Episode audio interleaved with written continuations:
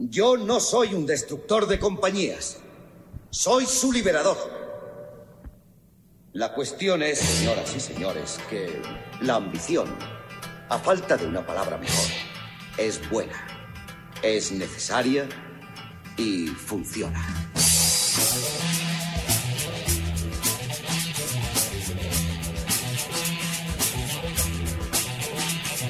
Muy buenas a todos y bienvenidos a Luces, Rankia y Acción, el programa de Rankia en el que hablamos sobre cine y sobre finanzas. En esta edición, en el, podcast, vamos a hablar de la película Wall Street dirigida por Oliver Stone, protagoni- protagonizada por Michael Douglas, Charlie Sheen, Daryl Hannah, Martin Sheen y que se estrena en Estados Unidos en 1987. Habla sobre la, la bolsa en Wall Street, sobre los brokers, que en aquella época sí que estaban personificados por personas físicas y he contado con mi equipo habitual, entre ellos Luis Ángel. Hola, un placer estar de nuevo aquí. También nos acompaña otra vez Álvaro Ortega. Hola, buenos días, encantado de estar aquí.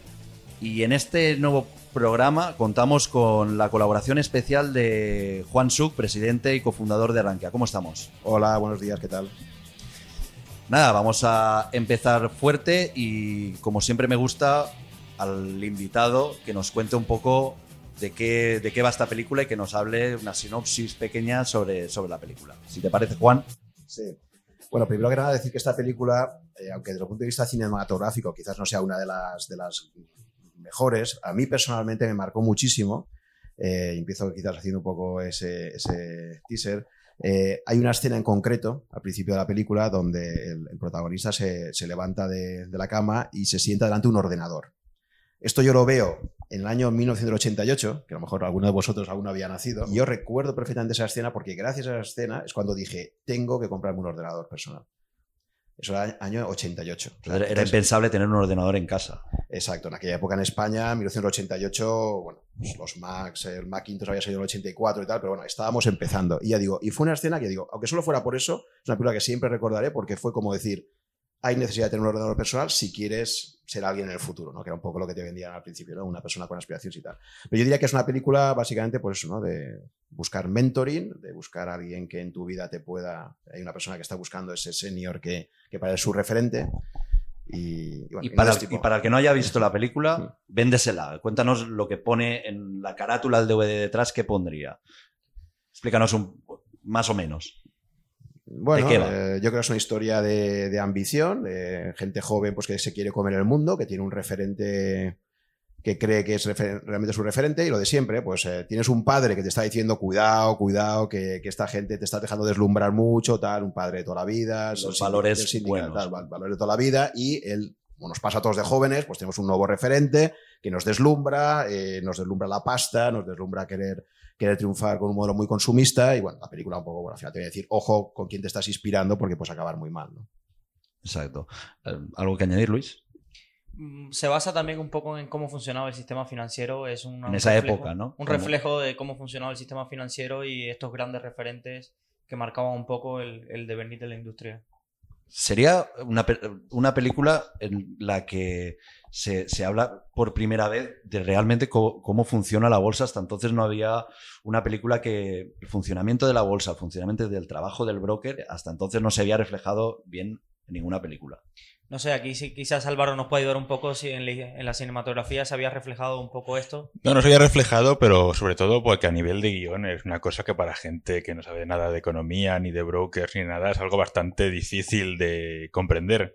O sea, tienes que explicar una cosa muy compleja para gente de fuera de una forma bastante sencilla. Esta película, la verdad, es que lo hace muy bien. Yo creo que fue la primera que hizo eso porque fue la primera que supo explicar eso bastante bien. De hecho, cogieron a varios brokers y varios grandes figuras de, de la El mundo financiero. del mundo financiero para que fueran eh, la gente que los enseñaba en el set y que les revisara el guion y que dijeran, eh, por aquí no estáis bien.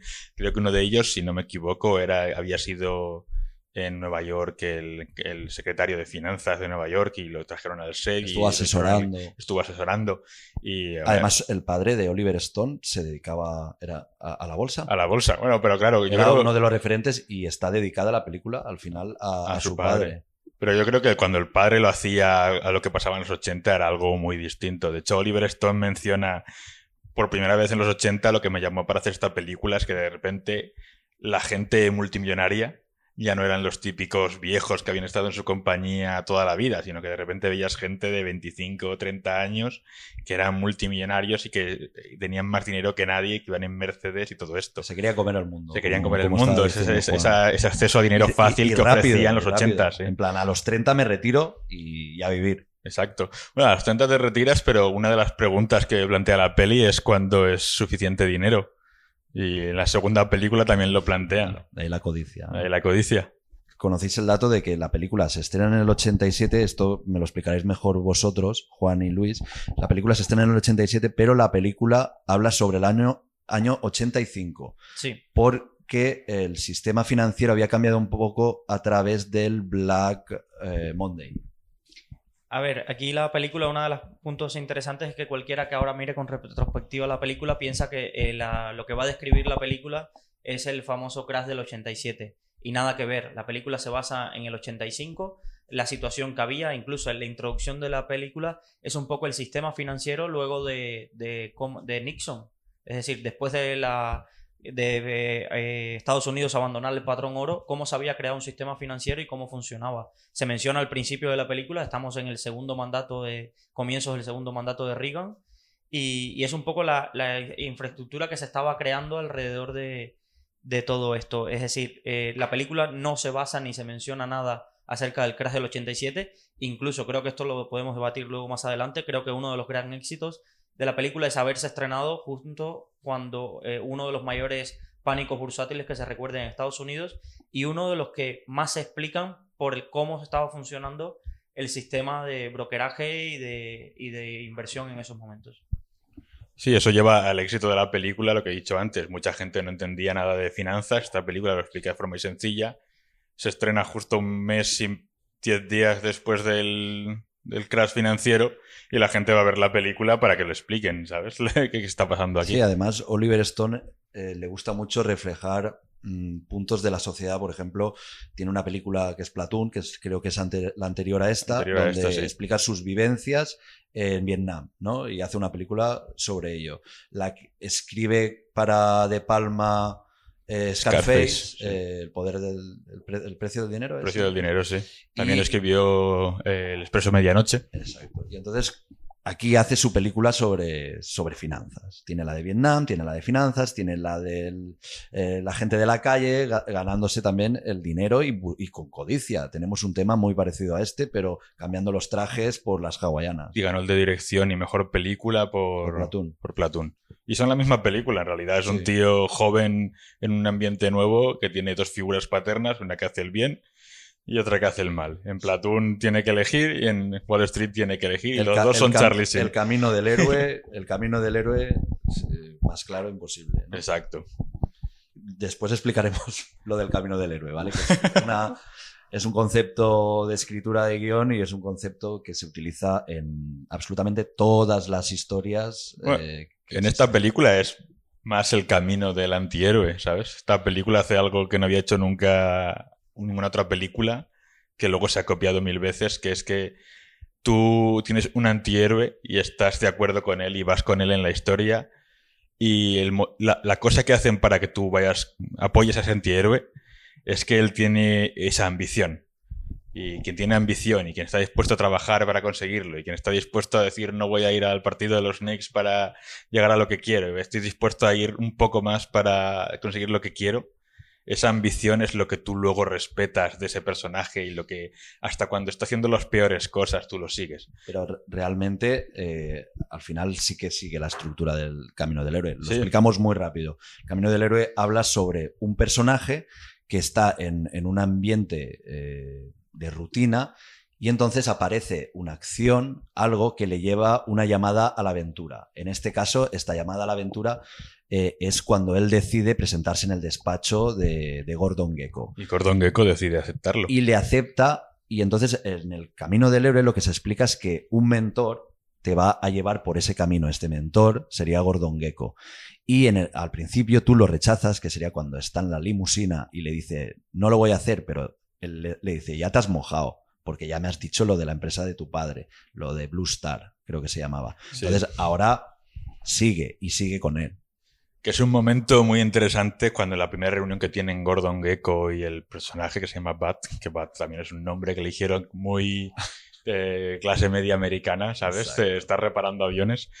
Y le trae una, una tarjeta de, de cumpleaños. Y Gordon Gecko coge la tarjeta de cumpleaños y mientras la tritura le dice, ¿qué más me has traído? Que es como diciendo, aquí no estamos para... Si tienes sentimientos, eh, aquí no vas a hacer nada. Y él ve cómo titula la tarjeta, Sí. hay una pausa y entonces le dice a la compañía de su padre. Sí, bueno, le, le dice varias, varias compañías y Mm. las desestima todas y dice, dame algo mejor. eh, Me, me dan 100, 100 opciones todos los días y solo me quedo con una para Sí. invertir. Le dice, Dame- dame, algo dame- mejor mientras destroza la tarjeta de cumpleaños. Sí, le dice, "Da- dame algo mejor que es mi cumpleaños. Sí. Y rompe Y rompe la tarjeta. Le da igual. Aquí, quería señalar algo que para que tengáis una perspectiva lo- los oyentes, es decir, eh, Bat es un analista de valores, trabaja en una firma que es un broker y él es un analista de valores que al final tiene que hacerse con una cartera de clientes a los cuales recomendarle ciertos valores para que transaccionen y generen comisiones al cliente. En el sector financiero, cuando un analista quiere dar el salto a analista de inversión, que es lo que es Gordon Gecko, que es un- tiene un fondo de inversión y él quiere dar ese salto en vez de ser un analista de un broker a ser un analista de inversión, las entrevistas laborales son así. Es decir, no te preguntan tu currículum, te preguntan, tráeme cuatro ideas de inversión, preséntame y defiende un análisis de empresa. Y es por eso que eso se refleja muy bien y creo que, que es algo muy, muy del sector, que poca gente del sector sabe fuera, que las entrevistas de trabajo son así. Preséntame tal, tal compañía y lo que le pasa a Bat es que las primeras que presenta se las descarta al momento porque Gordon Gecko sabía más que, que lo que sabía el de Me, las me compañías. estás contando algo que ya sé. Que ya sé, entonces necesito algo distinto y es ahí cuando eh, le engancha con, con una información privilegiada que, que Gordon no sabía.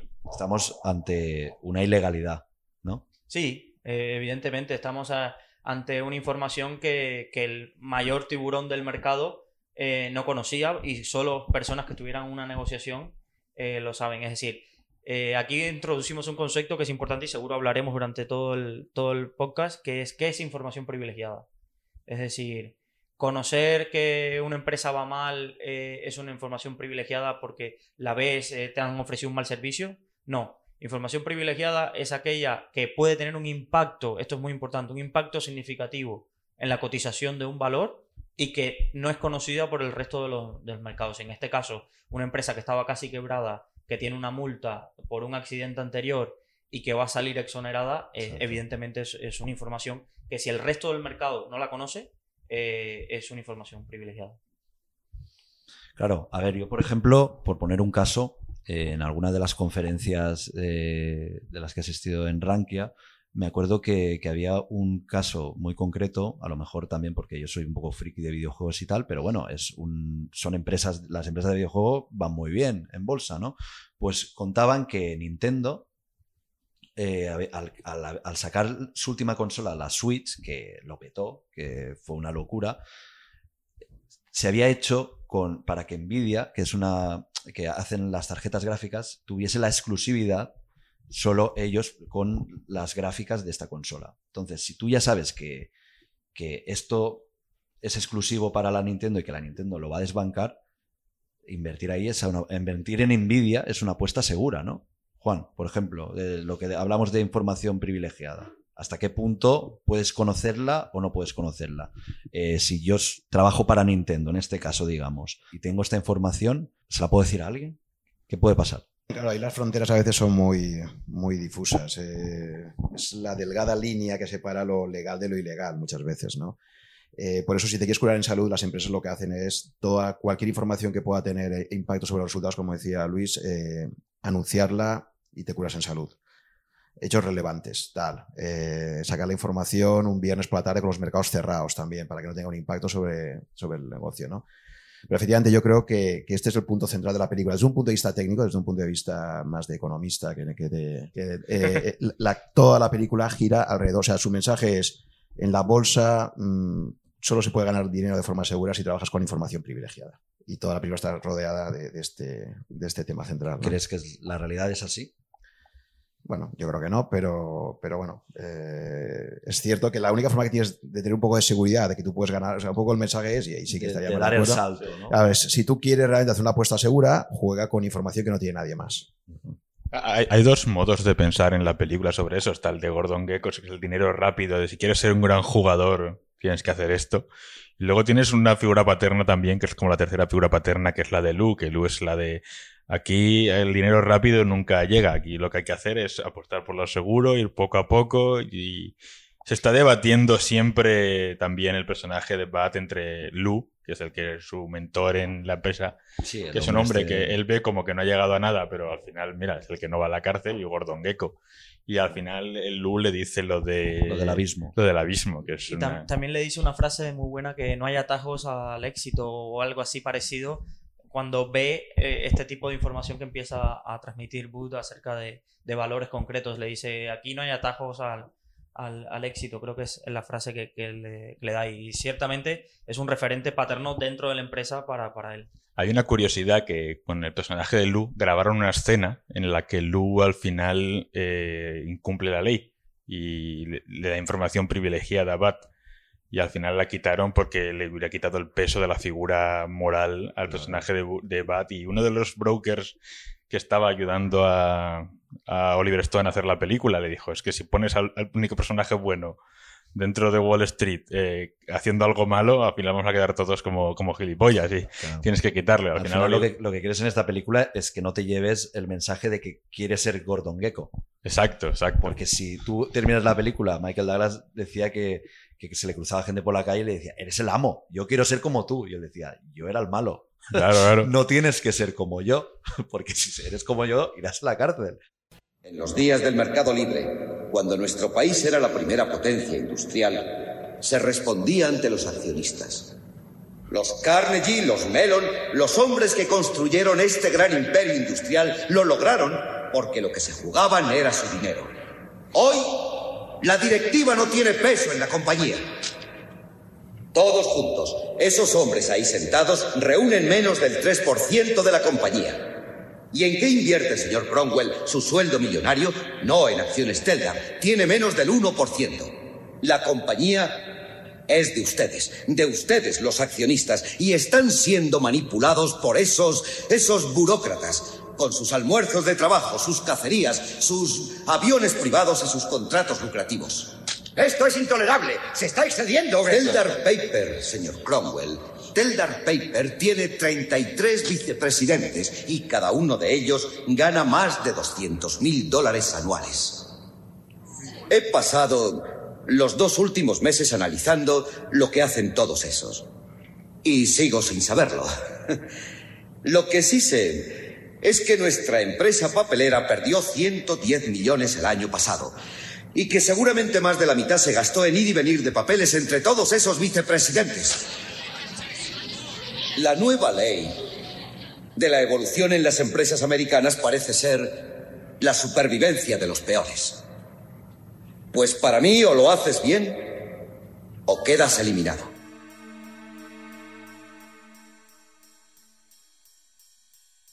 Si os fijáis, en esa escena es cuando Gordon Gecko eh, ha comprado ya un porcentaje significativo de Teldar Papers, creo que era, y va a la Junta General de Accionistas. En esa Junta General de Accionistas hay ahí todo un comité presidencial lleno de, gente muy mayor. Y Gordon lo que reivindica, que en aquella época estaba muy de moda, lo que reivindica es que los accionistas, los propietarios realmente de la empresa, son los que tienen, que ya que tienen skin in the game, que es un concepto también ahora que está muy en boga, eh, el último libro de mi admirado Taleb, que se llama así, eh, Jugarse la piel, lo que viene a decir él, y en eso estoy totalmente de acuerdo con Gordon Gecko, es cuando se levanta en la junta y dice, vamos a ver, todos estos que están aquí presidiendo esta compañía no tienen realmente, no se están jugando nada, son gente que se las ha puesto ahí para gestionar. Yo tengo un porcentaje de la compañía y, os digo que esta gente no está gestionando bien, ¿no? Y al final consigue que la gente se le una y tal, ¿no? Esa escena representa muy bien lo que efectivamente es jugarte, jugarte tu, tu propio dinero, ¿no?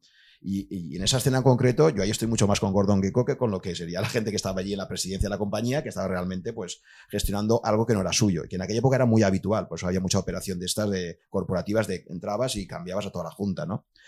Y luego también me gusta mucho otra escena cuando visitan en, en el apartamento de, de Bad, le visitan eh, su padre junto con los representantes sindicales, que Bat había hecho un plan de empresa, ¿no? ¿Y qué que hacer? Y es cuando su padre le dice, tú, macho, que eres un tío que acabas de llegar aquí, ¿nos vas a decir cómo gestiona esta compañía? Dice, los fundadores eh, que hicieron esta, eh, eh, esas, esas mierdas que estás proponiendo ahora, eso que dice que son los mierdas, los, fueron los que fundaron la compañía y gracias a ellos seguimos estando aquí, ¿no? Y un poco le, le, dice, no me vengas aquí a contarme ahora tu business plan improvisado de, chico listo, ¿no? Sí, que también se ve la, hipocresía un poco de Gordon Gecko, que en cierto modo tiene razón, de esta gente no tiene nada que jugarse con la empresa pero al mismo tiempo él tampoco le interesa la empresa. Él solo ve la empresa no como aquí trabaja gente, aquí la empresa va a prosperar, él lo ve como eh, si te puedo destruir la empresa y con eso hago dinero, te destruyo la empresa y con eso hago dinero. Que ya ha conseguido llevar a Bad al lado oscuro. Totalmente. Exacto. Ya se ha hecho con él, ya piensa como él y, no, y Bad no se da cuenta de los valores de su padre y los pone en duda, le grita y le dice, vas a hacerme perder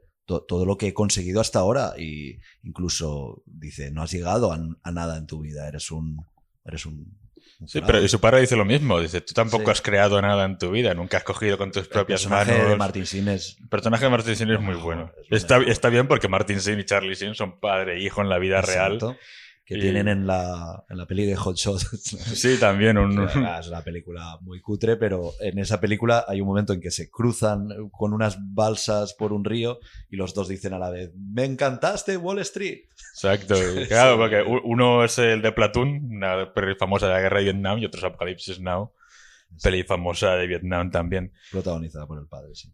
No, pero el concepto de crear y transformar valor, eso está cuando por fin Bad se enfrenta a Gecko, que le dice, y Gecko le pone el ejemplo de la pintura, de mira esta pintura, la compré por 60.000 eh, hace cuatro años y ahora si la quiero vender, la puedo vender por 10 veces más. Y esto es la ilusión que se ha creado. Y hay un momento, pues Daryl Hannah es la que le, la conoce porque le compra arte a, a Gecko y Gecko dice, eh, Gecko no tiene ningún interés en arte, y, ves que simplemente lo hace por el dinero, simplemente le hace eso. Su interés no es crear, su interés es coger cosas y crearles valor.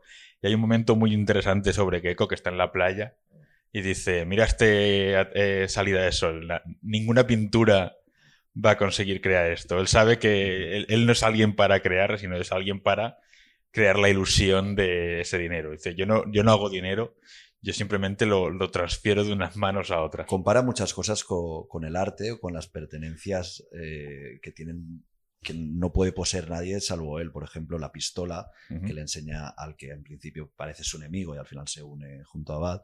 Eh, lo de la puesta de sol que dices, que la compara con no, no, hay una pintura tan bonita como esto, o incluso a Daryl Hannah en un momento en el que les vemos juntos y le dice, no se lo digas a Bad, le dice, eres tan bonita como, como una pintura. Siempre compara con, cuadros. Sí, pero sabe que el valor de las cosas que compra nunca va a alcanzar el valor de las cosas que tiene naturalmente. Él simplemente las cosas que compra y vende simplemente las ve. Su único valor es como poder sacar dinero de eso.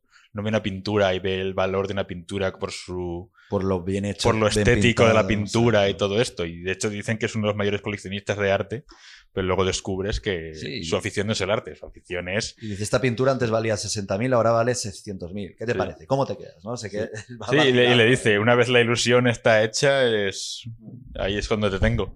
Sí, además, eh, esa vez que le dice Bad, le dice, pero ¿cuál es el límite? ¿Cuál es tu...? Y entonces, claro, viene a decir como, ¿qué límite? O sea, y es verdad que cuando tú piensas a partir de un determinado momento, eh, cuando vas ganando dinero, ya no es un juego de cuál es tu límite, es quiero tener más poder y tal, ¿no? O sea, no, es. Hay una meta, claro. No hay una meta. Es como, bueno, yo creo que ya es casi un juego mental, ¿no? Que muchas veces lo he pensado también, por ejemplo, en el caso de, Warren Buffett, es un tío que es, eh, bueno, pues ahora creo que es la tercera mayor fortuna del mundo, ¿no? Va, alternando.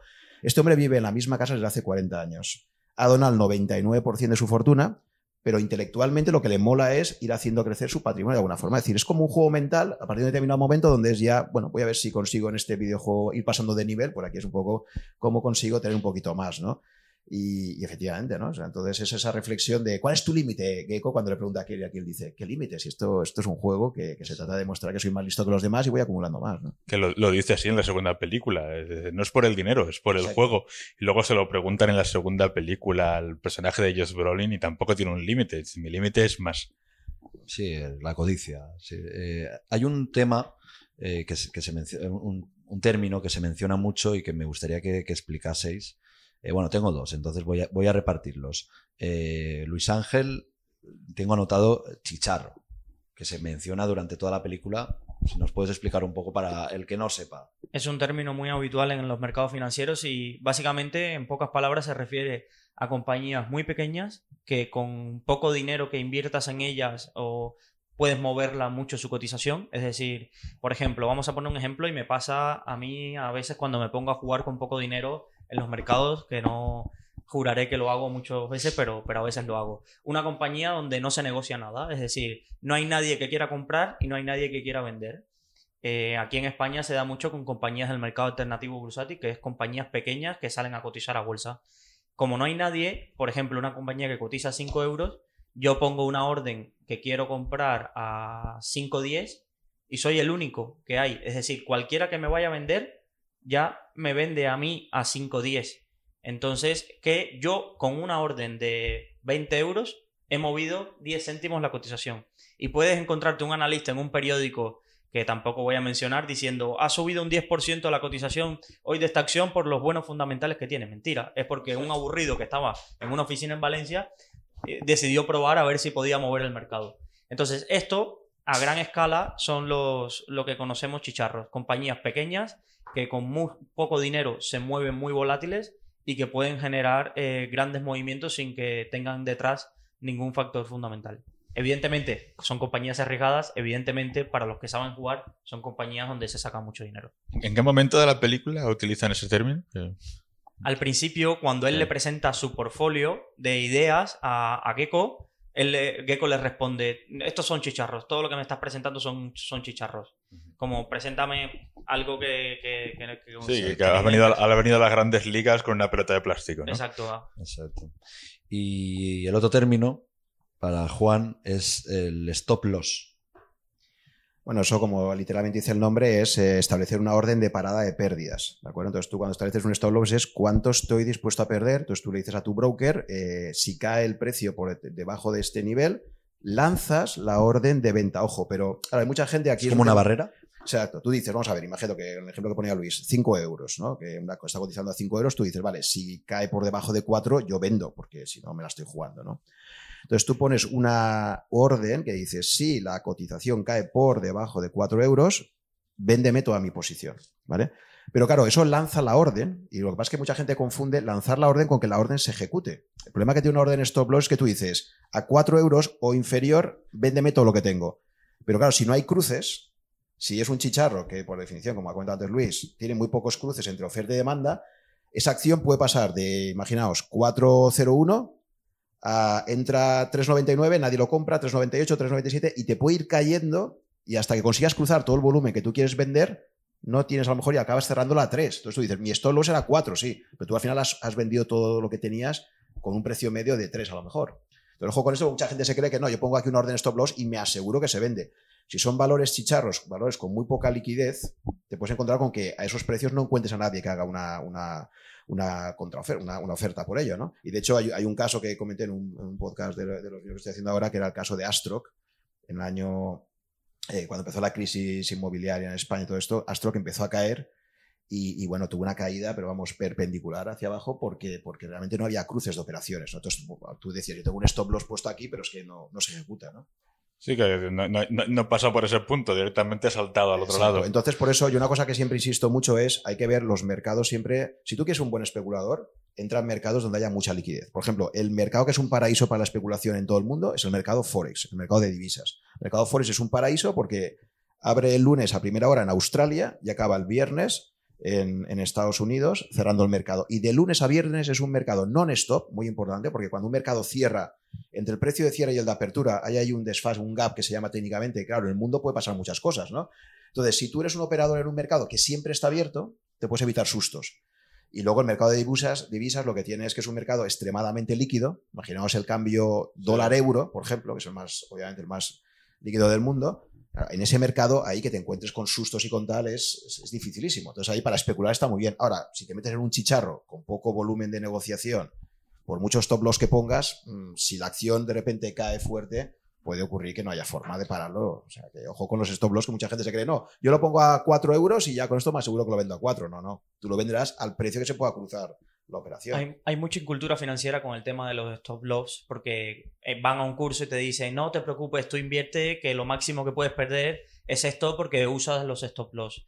Y, no es así. Eh, pensemos el ejemplo que ha puesto Juan. Una, empresa cierra hoy a 5 euros. La bolsa está cerrada. Tú tienes a 5 euros y el stop loss lo tiene a 4 por la noche. Llega un comunicado de que la empresa ha perdido un gran cliente o ha quebrado o ha pasado, se ha caído un avión. Vamos a poner el caso más extremo.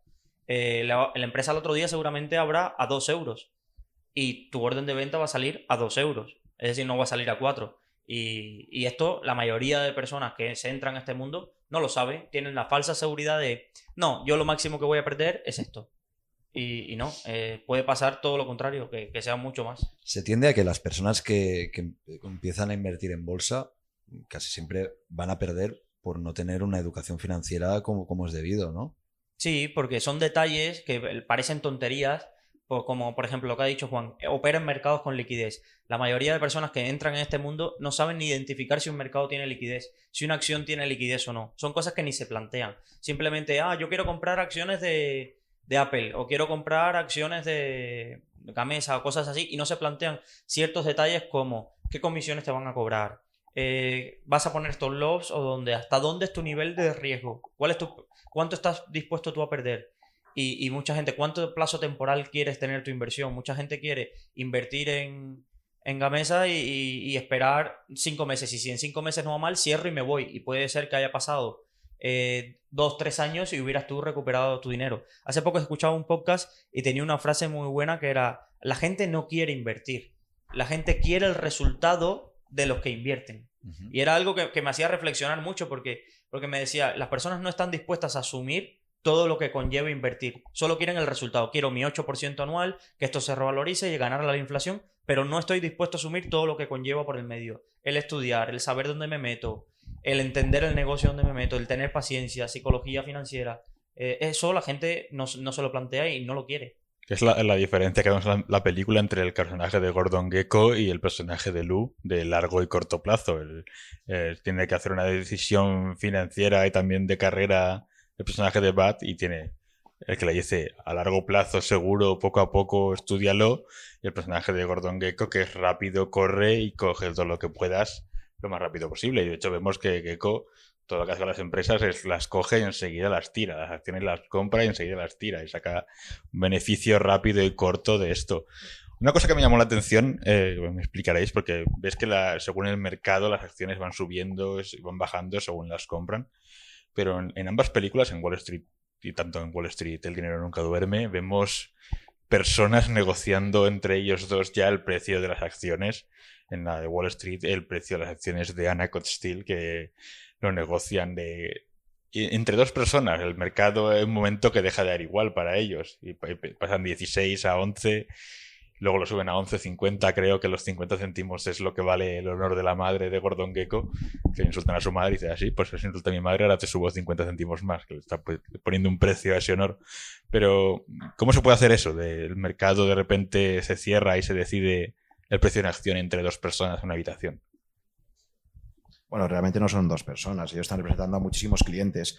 Era una forma de negociación que había, pues eso, cara a cara, tú tenías unas órdenes que te habían dado a tus clientes y las ejecutabas. Hoy todo eso se ha cambiado por un sistema electrónico, automático, ¿de acuerdo? Pero ellos lo que hacen es acumular un montón de órdenes de clientes suyos que le han dicho, cómprame 10.000 a este precio, cómprame tal. Ellos van acumulando y entre ellos van tomando la decisión porque tienen detrás unos clientes que les han dado unas órdenes. Tienes que tener al menos un gran porcentaje de la empresa detrás tuyo, ¿no? Para hacer eso. porque- Bueno, las órdenes que haya en ese momento acumuladas para vender ahí, o sea, de lo que tú quieras vender.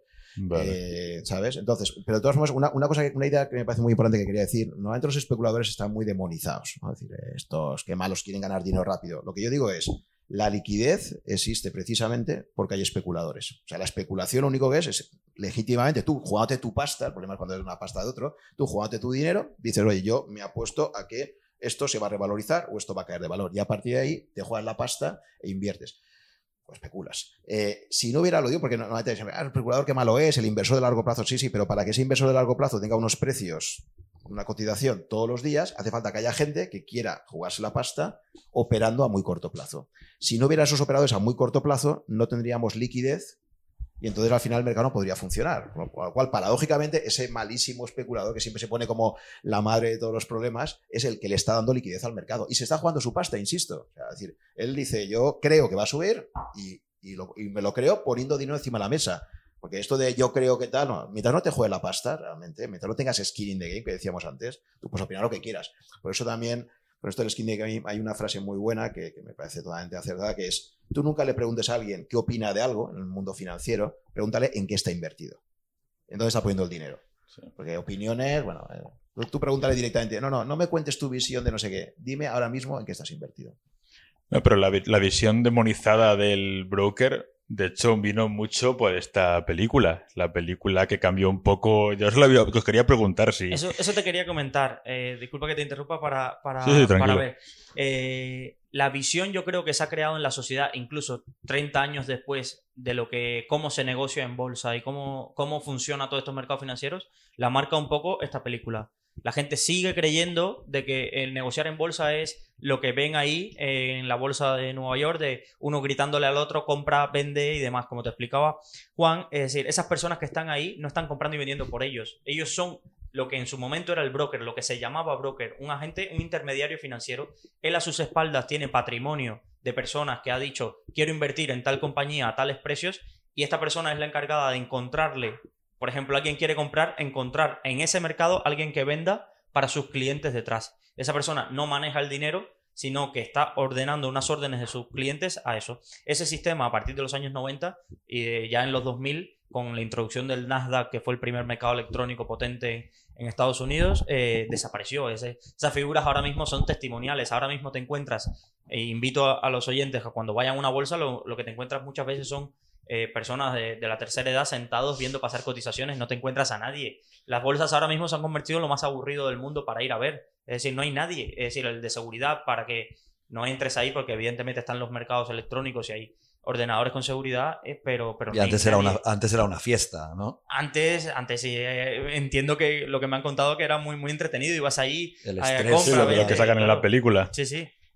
Ahora, ahora lo hace una, un aplicación. Un ordenador, básicamente, que eh, tú eh, introduces las órdenes de tus clientes y encuentra el, casa con la mejor orden de venta o así. Es decir, no, en las bolsas no hay nadie.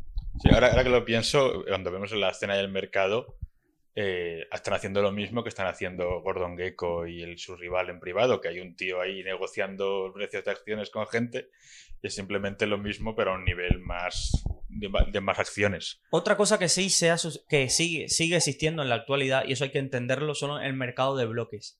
Y esto sí se, eh, se, explica mucho que para entender, por ejemplo, alguien que tiene 4 millones de acciones de una compañía, ¿cómo las vende? Es imposible que las venda a través del mercado, a través de los ordenadores, no puede. Entonces estas personas, los grandes fondos de inversión, sí negocian para a par. Es decir, levantan el teléfono y dicen, estoy vendiendo 4 millones de acciones de, Santander. Y el mercado se negocia con iguales, oye, yo las quiero, te las vendo, eso no pasa por mercado, se establece un precio y ya está. Entonces, esa, esa cosa, esa forma de negociar que ves en la película de tú a tú, es decir, hoy sí existe, pero solo para grandes inversores institucionales. Si tú mañana quieres levantar, vender Santander y tienes 100 acciones, levantas el teléfono y no te va a contestar nadie. Tienes que pasar vía mercado. Pero los grandes gestores de fondos de inversión, las grandes instituciones financieras, cuando quieren deshacerse de un paquete grande de una compañía, levantan el teléfono, llaman a su broker o llaman a alguien que sabe que se los va a comprar y se las vende, generalmente con descuento. ¿eh? Es decir, no es levanto el teléfono y las vendo caras, es me bajo los pantalones y a ver quién las quiere. Sí, de, cuanto más tengo, más baratas te salen, ¿no? Y, en las dos películas, en la primera sale la negociación que hace Michael Douglas con Terence Stamp, es Sir Lawrence Willman, eh, cuando va a su casa y le dice, Gordon, me estás fastidiando, yo quería comprar esta compañía, me la estás subiendo de precio, eres un, cabronazo, ¿no? Y entonces aquel, ah, lo siento mucho, y entonces negocian en directo y al final, ya que le dice, hecho, hicieran el precio. Entonces es el mismo sistema de negociación, pero efectivamente en este caso sí que es cara a cara, que eso es muy cinematográfico. Y en la segunda película en, la del 2010, pasa lo mismo cuando está negociando la, empresa que está a punto de quebrar, como están reunidos ahí todos los banqueros y le dicen, te la compramos, creo que es a, dos dólares la, acción, o sea, que eso es un robo metal y aquí le dices lo que hay. Luego se lo dejas y cuando inicialmente dice, no, no, a, dos dólares ni lo vendo, ni, bueno, nos vamos, esperad, esperad. Y, y negocian también. Entonces, Claro, es un recurso. Solo vende a tres al final. Sí, es un recurso muy cine. Yo, yo entiendo un problema que tienen las finanzas, y esto lo, lo sufrimos un poco en Rankia, cuando hay que elegir fotografías y todo esto, es que el mundo financiero es tan abstracto en general que eso es muy difícilmente fotografiable o narrable, ¿no? Entonces tienes que recurrir a, la- a emociones, a- entonces esas negociaciones cara a cara dan muchísimo juego cinematográfico. Ahora, imaginaos eso, cuando tú estás agrando a miles, eh, emociones de miles, millones de personas que están operando cada uno de su pantallita, ¿cómo reflejas eso eh, en una película? Es muy complejo, ¿no? Por eso al final tienes que recurrir a negociaciones de toda la vida, de, de, Sí. eh, cara a cara, y, porque, pero efectivamente es el, es el mismo proceso. Es dos personas se ponen de acuerdo en un precio, eso amplíalo a, a miles, millones de personas. Y la escena está, está muy bien llevada porque tú ves que, que al final eh, él sabe dónde. Michael Douglas, el Gordon Gekko, sabe a dó- hasta dónde te voy a llevar. Le, le dice un precio y, como, como había comentado Álvaro, cuando suelta lo de su madre para rebajarlo un poco más. Y al final te, estoy llevando a mi terreno. Es un gran negociador este personaje. Es que cuando sale en plano notas que, que se, se come a todo el mundo. Lleva sus trajes súper caros, su pelo engominado hacia atrás, eh, la presencia que tiene. Además es un seductor porque, lo- porque es, es Michael Douglas. En esa época era un sex symbol. Aquí está seduciendo literalmente a, a Charlie Sheen. Charlie Sheen. Le está seduciendo para llevarle a, a su terreno. Pero en esa escena también te dicen que en el fondo él no es tan poderoso como el personaje de Terence Stamp. O sea, De momento dice, no, el otro si quiere te puede destrozar, pero has Creo que lo dice literalmente, dice, podría hacer trizas mil veces con no sé qué tal. Exacto. le manipula, ¿no? Le manipula porque al final este, este señor, el Gordon Gekko, lo que es es un manipulador.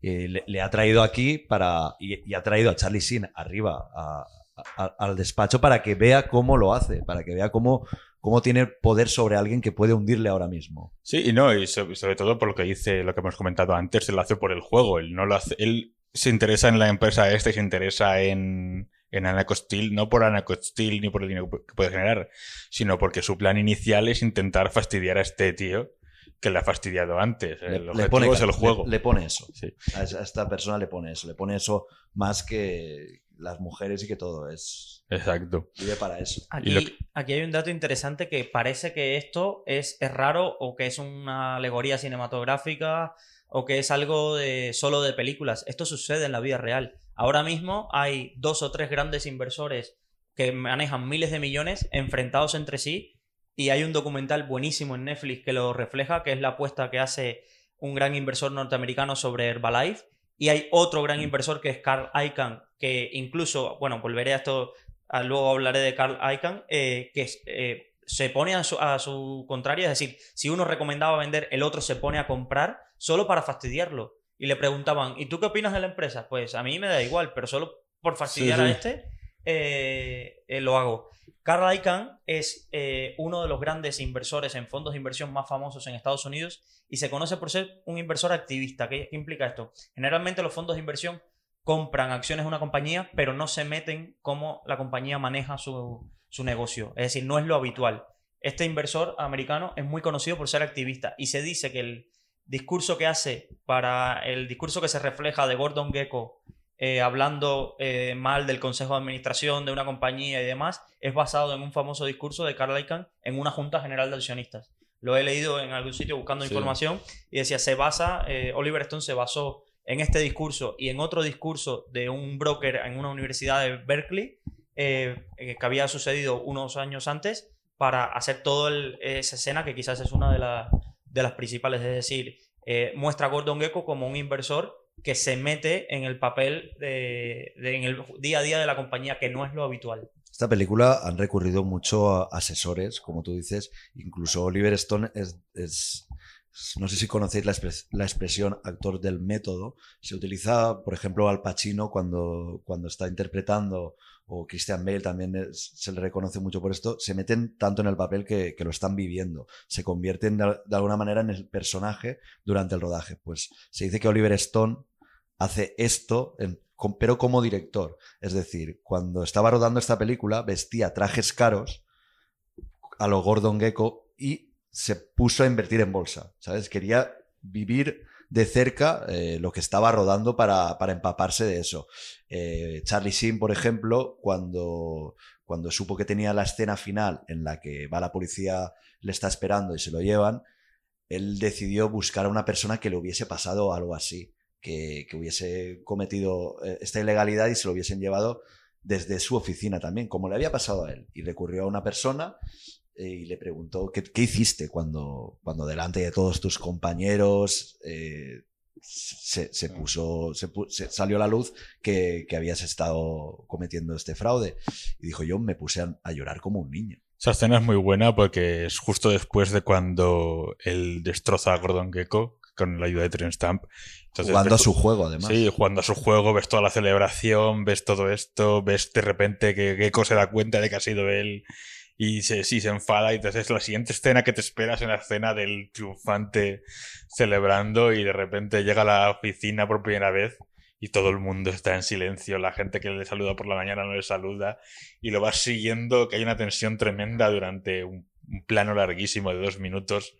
Todo el mundo ¿Quién- ignorándole. ¿Quién se ha muerto? Y le Sí, sí, porque estás viendo, estás viendo siempre en la película que la cámara no para de moverse, el ruido, la gente, los teléfonos llamando, y de repente, por primera vez en la película, silencio total. Y lo estás siguiendo y, dices, aquí ha pasado algo, y no sabes qué es, y la curiosidad te tiene ahí, te tiene atrapado, y le dice el discurso del abismo, y más o menos ya te empiezas a ver dónde, a ver dónde va. Pero no sabes si ha ido Gordon Gecko o la policía, los que lo han pillado. No, no puede acabar de otra forma porque si no estás diciendo haz esto al espectador. Tiene, tiene, que, tiene que castigarse esta ilegalidad. Pero, pero tiene, tiene un final ambiguo porque él lo ves subiendo las escaleras de, del, el- del Palacio de Justicia de, de Nueva York y la cámara en el mismo plano se abre y del Palacio de Justicia te enfoca a Wall Street y ahí acaba la película. Une esas dos conceptos, que es lo que también ha dicho Keiko antes, de aquí no manda la democracia, no manda la justicia, aquí lo que manda son las empresas. Sí. Y la, la- él acaba pagando por sus crímenes, pero te das cuenta, te dice un poco como en plan de al final hay una relación entre estos dos que no va a dejar que esto pase. De hecho, lo dicen en la segunda película, Gordon Gecko va a la cárcel, pero dicen, a la cárcel por insider trading fui seis o siete meses. Fue, fue a la cárcel ocho años por otra cosa distinta. Una curiosidad que me ha venido ahora también a la cabeza que tiene esta película es que tú la ves a día de hoy y te canta mucho todos los gadgets y aparatitos que, que aparecen en la película. Aparece el televisor portátil, eh, la maquinita esta que te hace el sushi, lo que te corta la pasta de... que dicen, no se llama ya espaguetis, ahora se llama pasta. Eh, sa- salen un montón de aparatejos que, que a día de hoy te, te dan risa, pero que en, en aquel entonces el que los tenía, como lo que estaba contando Juan del ordenador, el que los tenía demostraba que, que estaba en la onda, que, que tenía pasta además. Cuando tú esto lo estás viendo de ahora y dices, ¿qué, qué va a querer ese televisor?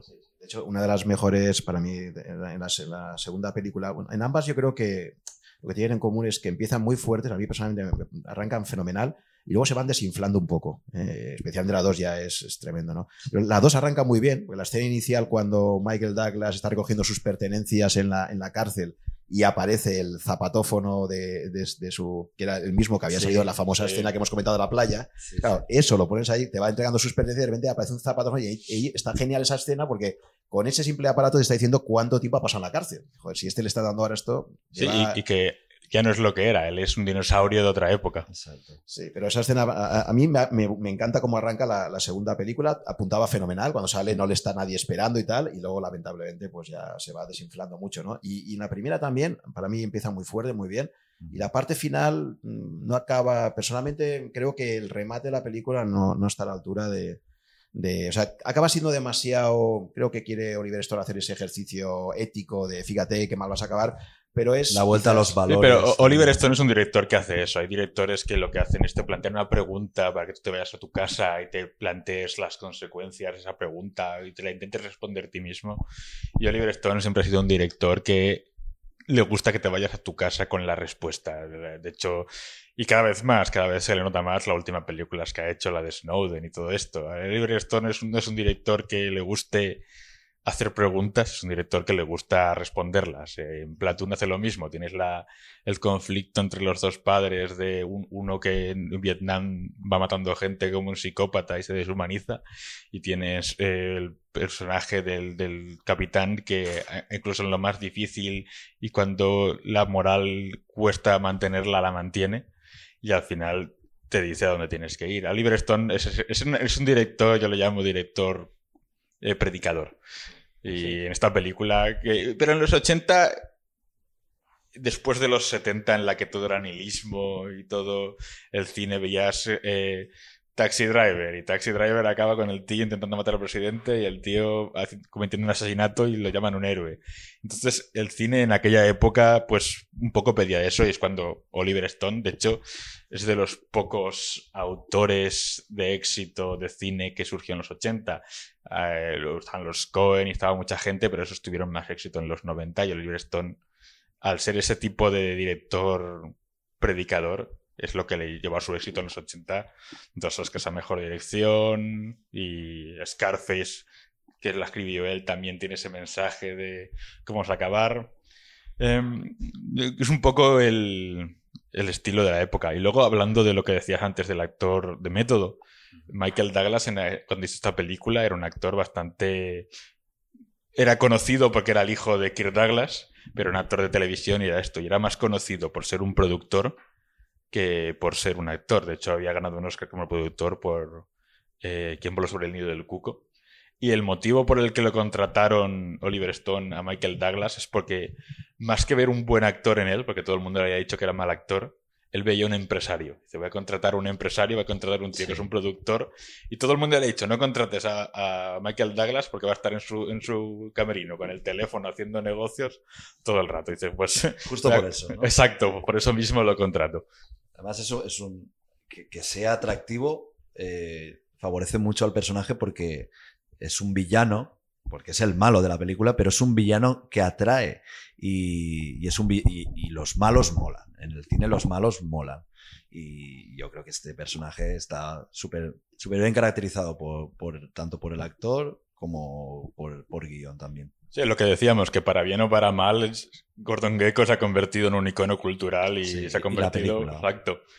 Gordon Gecko es la imagen de Wall Street. Es decir, aunque nos guste o no, es la imagen que, hay de, un em, empresario gestor de fondos eh, a nivel mundial. Terminas la película y, pasan los años y al final dices, ah, también salía Charlie Sheen. Mm, sí. Porque la imagen que te quedas es la de, la de Gordon Gecko, la de Michael Douglas, es lo, que te, lo que te deja más, más, huella en la película. Hombre, ganó el Oscar a Mejor Actor Principal, cuando obviamente es un secundario en la película, tiene un, sale 40% del, sí, es, del esto. es el mentor y villano del protagonista que es Charlie Sheen. Exacto, este pero llama tanto la atención cuando está en, en, pantalla, se come cada escena. Y esta película además, eh, para una persona, a lo mejor en el año 87, que, o, nosotros ahora, Álvaro, tú y yo, que, que no estamos tan empapados del lenguaje financiero, lo que te atrae de esta película y hace que te guste, aunque no entiendas muy bien lo que está pasando, que es como, como ver un capítulo de House que están hablando de, enfermedades y cosas técnicas que no entiendes, pero la emoción te lleva, es que como hemos dicho antes, sigue el proceso del camino del héroe y le estás viendo cómo, le seducen, cómo va por un camino, cómo vuelve a sus valores iniciales por su padre y tal pero también introducen algo que, que, a mí me fascina en esta película, que son las escenas, las pequeñas escenas de espía que tiene Charlie Sheen cuando se disfraza, eh, se introduce dentro de la empresa de su abogado, eh, muy a lo tintín, ¿no? Diríamos, que, se va disfrazando. y esta película lo que hace también es crear una especie de excitación alrededor del juego de Wall Street. Están haciendo las operaciones, están a esto, van a comprar, van a vender. Toda la escena, por ejemplo, de Anna o la escena final con Blue Airlines, estás viéndolo y estás sintiendo la, emoción que esta gente siente al jugar ese juego. ¿eh? De hecho, pues eso, mucha gente se metió en Wall Street luego por eso, yo lo entiendo, porque lo estás viendo en ese momento. Lo que, decía Juan, que, es complicado eh, mostrar todos los movimientos que está teniendo aquí, porque se está jugando el dinero de muchas personas, pero aquí te lo reflejan con emociones y de, una manera que, y buscar. Sí, entonces, para mí las mejores escenas son siempre aquellas que reflejan algo, pero de una forma indirecta, ¿no? Eh, en la segunda no me gusta nada, por ejemplo, cuando ya vi que la segunda iba enfocada a la catástrofe era cuando mm, Michael Douglas da el discurso en la universidad y, y claro, y, y- y sale eh, el protagonista de la película con su amigo diciendo, joder, tío, este tío es la caña, es la caña. Entonces, en vez de emocionarte a ti con lo que está diciendo directamente, tienes que utilizar el recurso del otro diciéndole, este tío es la caña, cuando el discurso no emociona nada, ¿no? Y- Exacto. Y me pareció Exacto. catastrófica esa escena. ¿no? En cambio, una escena que me parece maravillosa y se me ha quedado grabada toda la vida es cuando eh, Charlie Sheen es invitado por Michael Douglas a un restaurante, un restaurante bullicioso, no se considera un restaurante exclusivo, se sienta con él, ya que él le destina cinco minutos y le dice, te vas a pedir el stick tartar, no lo hacen en carta, pero te lo van a preparar para ti, esto te lo voy a preparar yo, y luego le dice, cómprate buena ropa, tío, que vas vestido hecho un, desastre. Entonces el tío está cinco minutos con él, se va, y, y la siguiente escena es ahí como le plantan el stick tartar en exclusiva. Para mí esa escena es magistral porque refleja lo de yo con mucha pasta llego aquí, te hacen un plato que no lo va a hacer nadie en carta, yo no me puedo quedar a comer contigo, mi tiempo es más valioso que el tuyo, pero tú si te pones las pilas algún día, o sea, Sí, me, parece, sí. me parece una escena genial. ¿no? Sí, sí, sí. Sí, que lo del tiempo, lo del tiempo con Gordon Gecko lo hacen muy bien. De, estoy aquí cinco minutos, Exacto, me voy, tiempo cinco es minutos oro, para mí. el tiempo es oro se ve reflejado perfectamente. Me encanta cuando están en la limusina y cuando por fin le ofrece, oye, deja de mandarme información y consíguemela. Y entonces Charlie sin duda, y cuando el momento que ve Gordon Gecko que Charlie si no lo pilla, le abre la puerta y dice, bueno, hasta luego. Eh, no, va a estar mi tiempo más contigo. Y luego lo único que hacen bueno en la segunda con, con esto es que eh, le dicen, para ti lo más importante, Gordon Gecko, es el tiempo. La segunda también creo que es horrible. Básicamente en la segunda es que hay siete historias distintas y la película no se decide por una. Está la película, hay una historia de amor, está la historia de Gordon Gecko con la hija, está la historia de Gordon Gecko esto, está la historia con Josh Brolin, está la historia con recuperar el banco y al final no sabes de qué va la película.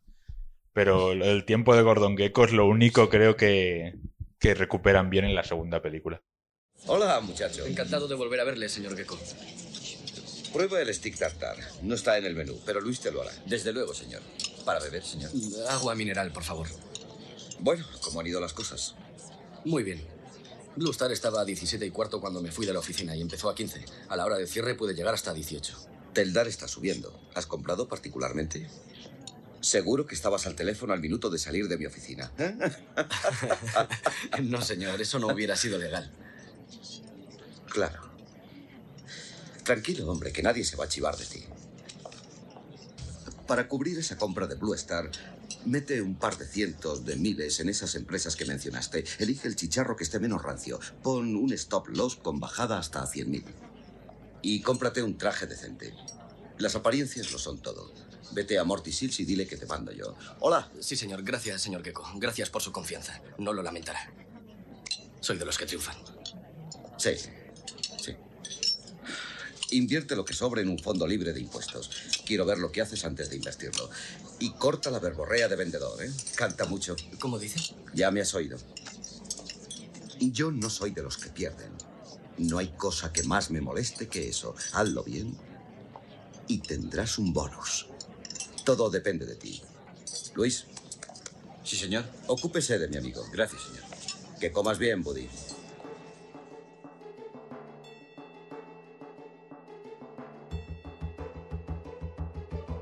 Segunda hay un tema muy interesante, que también cuando hablas de conceptos económicos, que, que- lo mencionan muchas veces y lo, desarrollan fatal, que es el concepto de riesgo moral. Un concepto central en economía, especialmente después de la crisis del 2008. ¿no?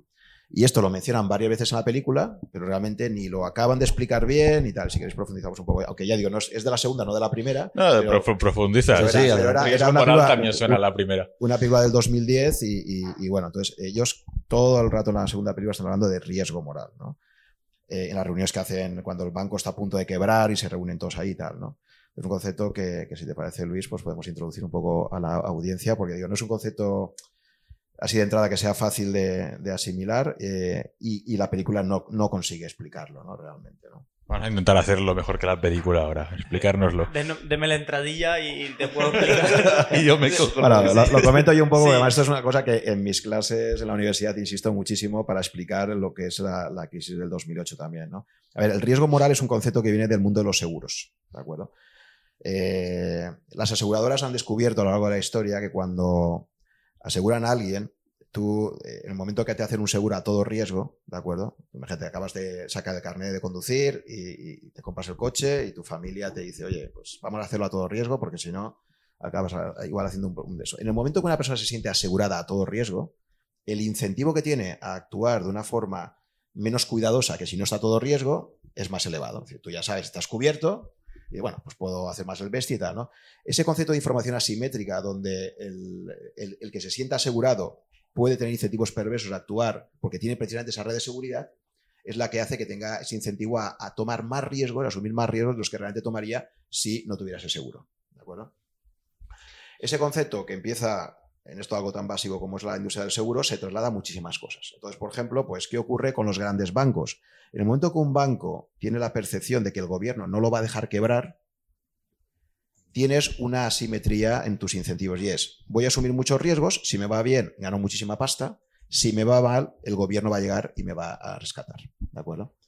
¿Qué ocurre con la crisis del 2008? Lehman Brothers, con esa misma lógica, había hecho muchas jugadas de riesgo y llega un momento, en septiembre del año 2008, donde él cree, hasta el último momento intenta negociar que Barclays le, compre, al final no consigue hacer la operación y lo que hace el gobierno americano es para intentar dar una lección, y lo, terrible de esto es que la lección sale mal, el gobierno americano llega un momento donde en esa negociación de Lehman Brothers para ver si era comprada por alguien, llega un momento en que no encuentra un comprador, que iba a ser Barclays, y en el último momento eh, el gobierno americano dice, pues mira, la gente se cree que aquí hay riesgo moral, de que nosotros vamos a salvar a las grandes firmas de Wall Street, pues en esta ocasión no la vamos a salvar, vamos a dejar que quiebre. Y efectivamente dejan que quiebre, eh, lo comunican fatal eh, y, a la mañana siguiente es el caos absoluto en todo el mercado. Y se monta tal caos el 15 de septiembre del 2008 que se dan cuenta de la que han hecho y a partir de ahí ya sí que tienen que intervenir rápidamente pues para comprar AIG, que era la mayor aseguradora del mundo, luego intervendrán también en General Motors, etcétera, ¿no? O sea, fue, desgraciadamente, la, la- la conclusión del 2008 es que efectivamente va a seguir habiendo riesgo moral y efectivamente los gobiernos y los bancos centrales no van a permitir que empresas con riesgos sistémicos acaben quebrando. ¿De acuerdo? Entonces es un concepto absolutamente central para explicar la crisis del 2008. Esta película es del 2010, ahí sí que ya había pasado la crisis y... Sí, hay, una, hay una escena que están ahí James Brolin y Jerry Wallace y dice, bueno, eh, o les- la cuestión es meter miedo, que o caemos o nos rescatan o caemos todos y, y lo mencionan. También lo mencionan en la gran apuesta eso. Sí, sobre, sobre ese concepto también está Too Big to Fail. También Mm. habla sobre eso. Y en, la, en el podcast anterior que hablamos el del caso Madoff, Madoff sentía un poco ese ámbito de no puedo hacer lo que quiera, de no, no, no, no va a pasar nada. Y en la película, en la segunda parte, creo que también toman muchas eh, eh, alegorías al, a lo que significó el caso Enron también, de vamos inventándonos contabilidad hasta ver dónde pasa. Y la verdad que es, es un concepto de que incluso si lo trasladamos ahora a lo que fue después la crisis de 2011-2012, la parte de, estados, es un concepto que estaba detrás, es decir, se hará todo lo que se pueda para seguir salvando la deuda de los estados. Se pueden seguir endeudando estados como España, Italia al 130-140% de su PIB ¿quién- y va a haber alguien ahí para rescatarnos siempre. ¿O se, cuándo se dejará caer al primer estado? Creo que con Grecia estuvieron a punto la Unión Europea de dejarlo caer durante un tiempo, ¿no? Estuvieron a punto hasta que yo creo que se dieron cuenta de Sí. que el problema no se acababa con Grecia, que la gente no se iba, si dejaban caer a Grecia al- alrededor iban a mirar a Portugal, España y, y aquello iba a ser imparable. Entonces tomaron la mejor decisión que es tomar cartas en el asunto y, y no dejarlos caer. Eh, dejar un estado fallido que caiga, como se ha pasado ahora lamentablemente en Venezuela, puede Mm. tener consecuencias a nivel globales que la gente no, que no se puede predecir. Sí, ya digo, este concepto yo, yo lo, explico mucho en mis clases porque me parece absolutamente central, ¿no? Y es, o sea, esto es la típica cuestión de que tú sabes que algo puede pasar, pones medios para que no pase y cuando pasa es inevitable. Yo siempre pongo el ejemplo de un estudiante Erasmus, o sea, el riesgo moral está, imagino cuando sois estudiantes también, tenéis una familia y te dice, oye Álvaro, mira, me voy a estudiar a Ámsterdam y te dice tu familia, vale, yo al mes te voy a dar 600 euros, ¿vale? 600 euros, nada. Y como te pases, búscate la vida, ¿vale? Riesgo moral. Tú internamente dices, vale, esto es que me han dicho, esas son las reglas de juego, pero soy su hijo y si yo les llamo el día 29 del mes, digo, papá, estoy tirado en la calle, eh, tengo deudas de juego, me van a rajar, no sé qué, el padre sabe que al final acabará actuando, ¿no? Entonces, en el caso de la Unión Europea que habéis mencionado, pasó exactamente esto. Es decir, cuando se creó el euro, vieron venir el riesgo moral. El riesgo moral en la Unión Europea era que si un Estado, como podía ser España, Italia, Grecia, que tenía una larga tradición de ser Estados que, pues, eh, inflaciones elevadas, con tendencia a endeudarse mucho tal, dirían, oye, ahora tengo el euro, moneda fuerte, entonces ahora mi facilidad para endeudarme va a ser más elevada, ¿no? Y entonces sabían que existía ese riesgo, que iban a tener ese incentivo a, ya tengo una moneda fuerte, voy a poder endeudarme con mucha facilidad, y pusieron, una, pusieron dos reglas. La primera regla fue, Si, una, si un Estado quiebra, no lo vamos a rescatar, no estaremos obligados a rescatarlo, no bailout. Y la segunda regla fue, vamos a poner una cosa que se llama el Pacto de Estabilidad y Crecimiento, que es que como máximo cada Estado no puede tener más de un 3% de su déficit público sobre el PIB anual. ¿vale? Y el que lo incumpla, multa. ¿Qué ocurre? Que primero, eh, países como Alemania o Francia, que en vez de dar ejemplo, cuando lo incumplieron, no, no pagaron multa, la gente lo ve y dice, ah, pues si este no lo castigan, pues yo también, primero. Y segundo, cuando efectivamente llega el caso de Grecia, tú dices, no bailout, no hay que rescatar. Sí, pero dicen, si no lo rescatamos, nos pasará como con Lehman Brothers. No lo rescatamos, Grecia se sale del euro. Si Grecia sale del euro, cuando todos los estados que forman parte del euro han dicho, cuando tú entras en el euro es irreversible, ya no te puede salir, digo, la que se va a montar aquí es tan grande que estamos obligados a rescatar. Con lo cual es el típico caso de tú has visto el problema bien, lo has leído bien, pones dos medidas importantes para evitar ese problema, pero cuando ocurre, como le pasa al estudiante del Erasmus, no puedes evitar que decir, oye, te dije que no, pero luego lo tengo que hacer porque si no, si no el, el daño que provoco es mayor.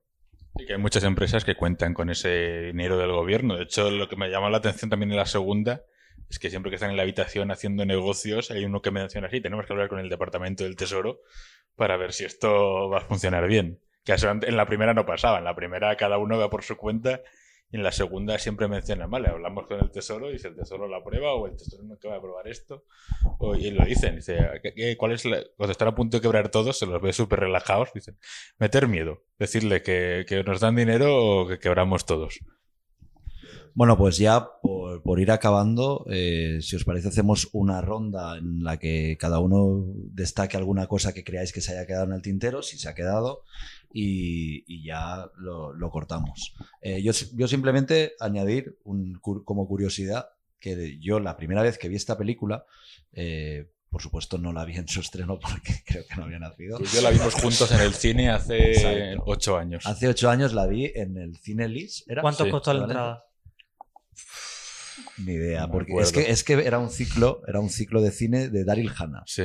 Y nos, vimos las dos de Kill Bill seguidas y otro día fuimos para ver la de Wall Street, que yo no la había visto nunca y el, creo que, no la había visto porque me echaba para atrás que, que hablase sobre finanzas. Pensaba que iba a ser, pues, en menudo tostón me voy a comer.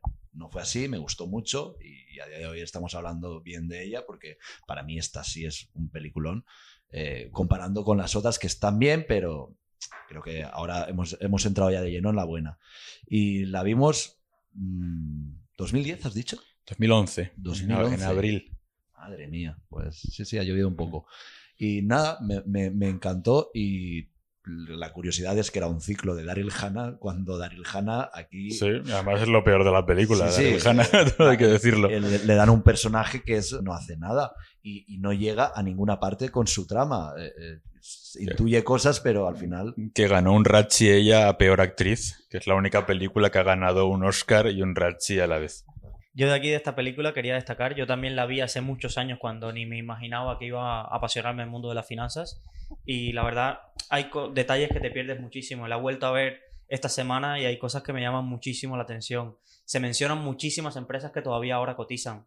Hewlett Packard, IBM, Franklin Templeton. Es decir, en los diálogos que parece que son intrascendentes se hablan de muchas empresas que ya en aquel entonces eran una buena inversión o que lo hubieran sido si alguien hubiera escuchado la película y dijo, pues pongo dinero en esto.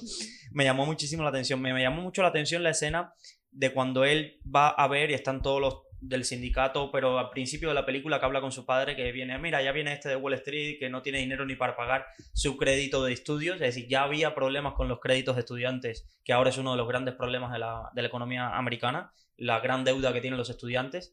Se mencionaban términos como, bueno, aquí en, en Queens o pagamos hipotecas al 5%. Sí, es en Queens. Y después, eh, él cuando se va a comprar el piso en el West Side, eh, la mujer le dice, bueno, hipoteca al 10%, es decir, para que veamos esa diferencia y, un montón de términos financieros, eh, referencias a inversores, referencias a compañías que se sueltan como si nada la, durante toda la película. Es decir, a mí creo que el gran éxito que tuvo, y se lo mencionaste tú Álvaro al principio de la película, es que se habla muy bien de, todos los términos financieros de una manera sencilla. Se representan todos los eh, stakeholders que intervienen en el mundo financiero. Es decir, tenemos los sindicatos, las empresas, el inversor que quiere comprar y vender partes de la empresa, el broker, toda la familia y todo lo relacionado con, con el broker, lo anexo a cómo viven esta gente con mucho dinero. Se refleja todo, todo un mundo financiero eh, con cinco o seis personajes que eh, rodean toda, toda la historia. Entonces, esto yo creo que es el gran éxito.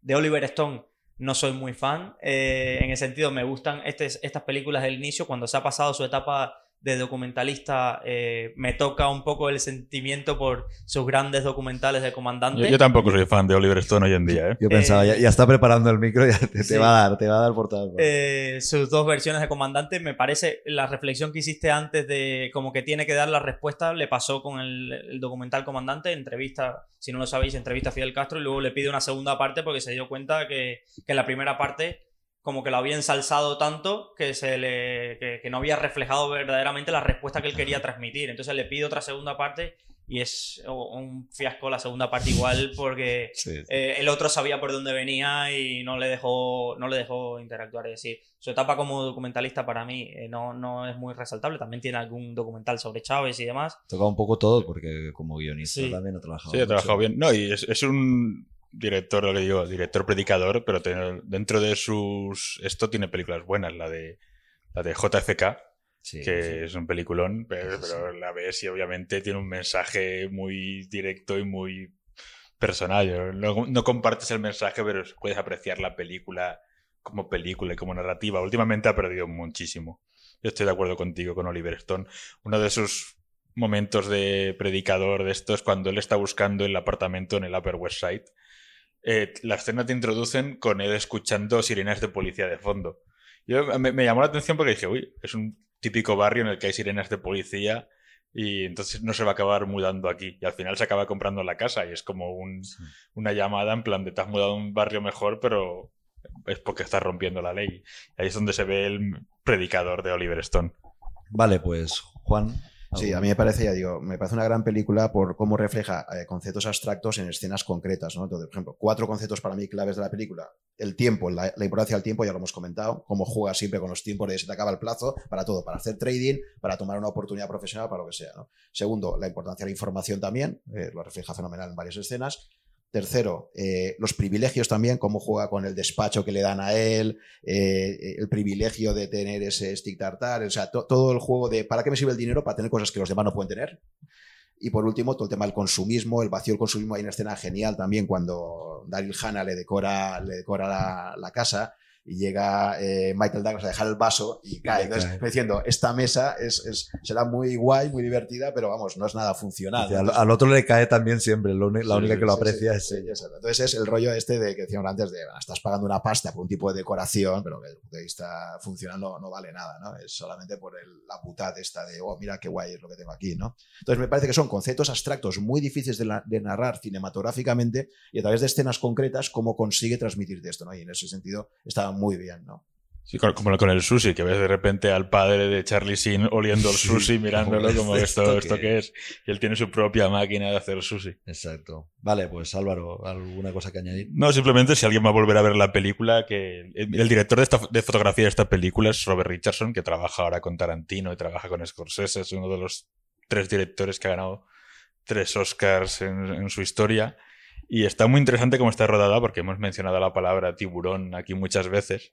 Y la película decidieron rodarla como si hubiera tiburones en la sala, como si fuera un documental sobre tiburones y hubieras, tú fueras el punto de vista de un tiburón siempre rodeando y nadando alrededor de la gente, acercándote, como a punto de atacar siempre. Y los únicos momentos en los que ese momento de tiburón se para es las escenas con el padre, que es de repente la cámara se queda quieta y es como un poco para representar la estabilidad y la moral de ese personaje, mientras que el resto es siempre la cámara moviendo como si estuvieras en una pecera llena de tiburones. Tiene plano secuencia. En plano tiene secuencia, muchos. Plano la secuencia es cuando la cámara no corta y se está moviendo Sí. continuamente. Por ejemplo, en el momento que discuten, cuando Charlie Sheen va al despacho de Michael Douglas y le dice, eh, me has mentido, tal, la cámara está girando Sí, como, una pez- como un todo- tiburón Exacto. rodeándolos. todo el rato alrededor de ellos y te está dando la sensación de que es- esa discusión sube eh, en emoción por- porque te, te- te- te está, te está agobiando. Usa muchos zooms la cámara, que es algo raro de ver una película. Usan el zoom también como en la película Tiburón, Como que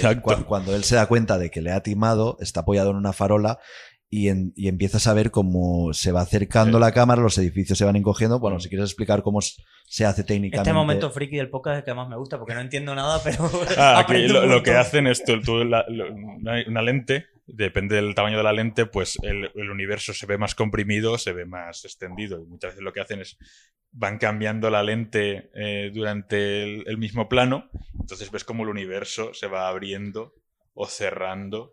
Hay, como un zoom hacia una dirección y, Sí, y al contrario un traveling que es un movimiento de cámara. Exacto, entonces el plano no cambia, pero ves como la perspectiva del universo se va cerrando con el personaje. El, Eso lo suje- usan el su- mucho. el sujeto está en el mismo sitio, eh, parece que el sujeto no cambie desde el, en, en el punto que está en el plano, pero en cambio ves los edificios como van cerca. creciendo, se acercan las calles y este efecto se utiliza mucho para remarcar eh, que, que el tío está Sí, o- pensando en o algo. que te sientes atrapado o que de repente el mundo se abre hacia tu alrededor. Entonces, los momentos en los que el personaje pues, se va atrapando más, Sí. eh, usan lentes más largas en las que el mundo lo ves más cercano a él, está como más claustrofóbico y cuando por fin se libera usan lentes más largas que ves todo un poco más de espacios alrededor.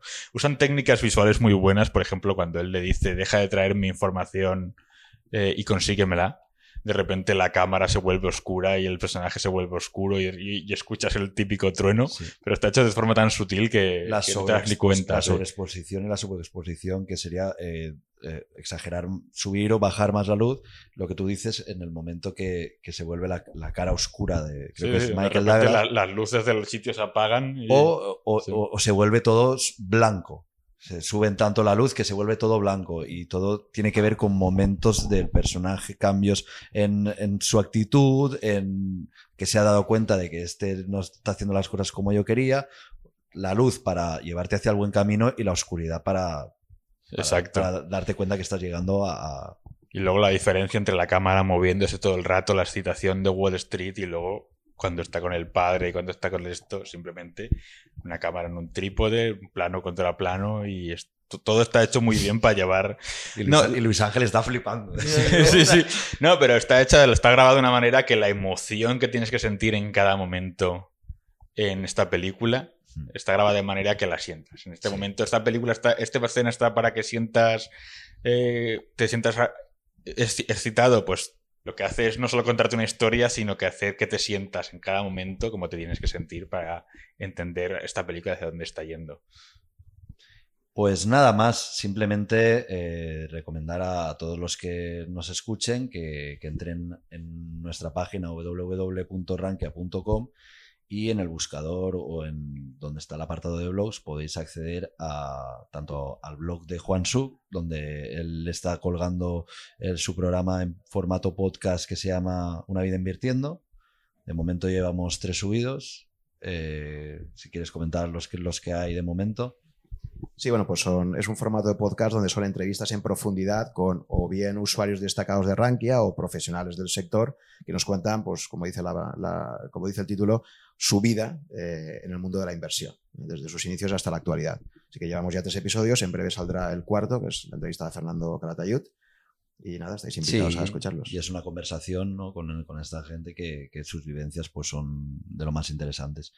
Y para, para recibir una alerta por cada uno de los podcasts que vayamos subiendo, en el blog Rankia Podcast, terminado con ese, eh, tienes para suscribirte y cada vez que subamos un contenido nuevo, tanto de Juan como el podcast de cine, como el consultorio de finanzas personales encabezado por Luis Ángel, o mesas que tengamos, mesas redondas de algunas conferencias y demás, lo iremos subiendo aquí.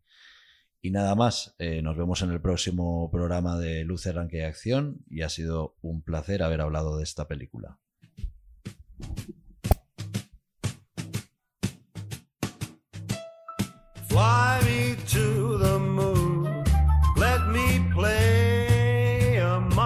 Stars.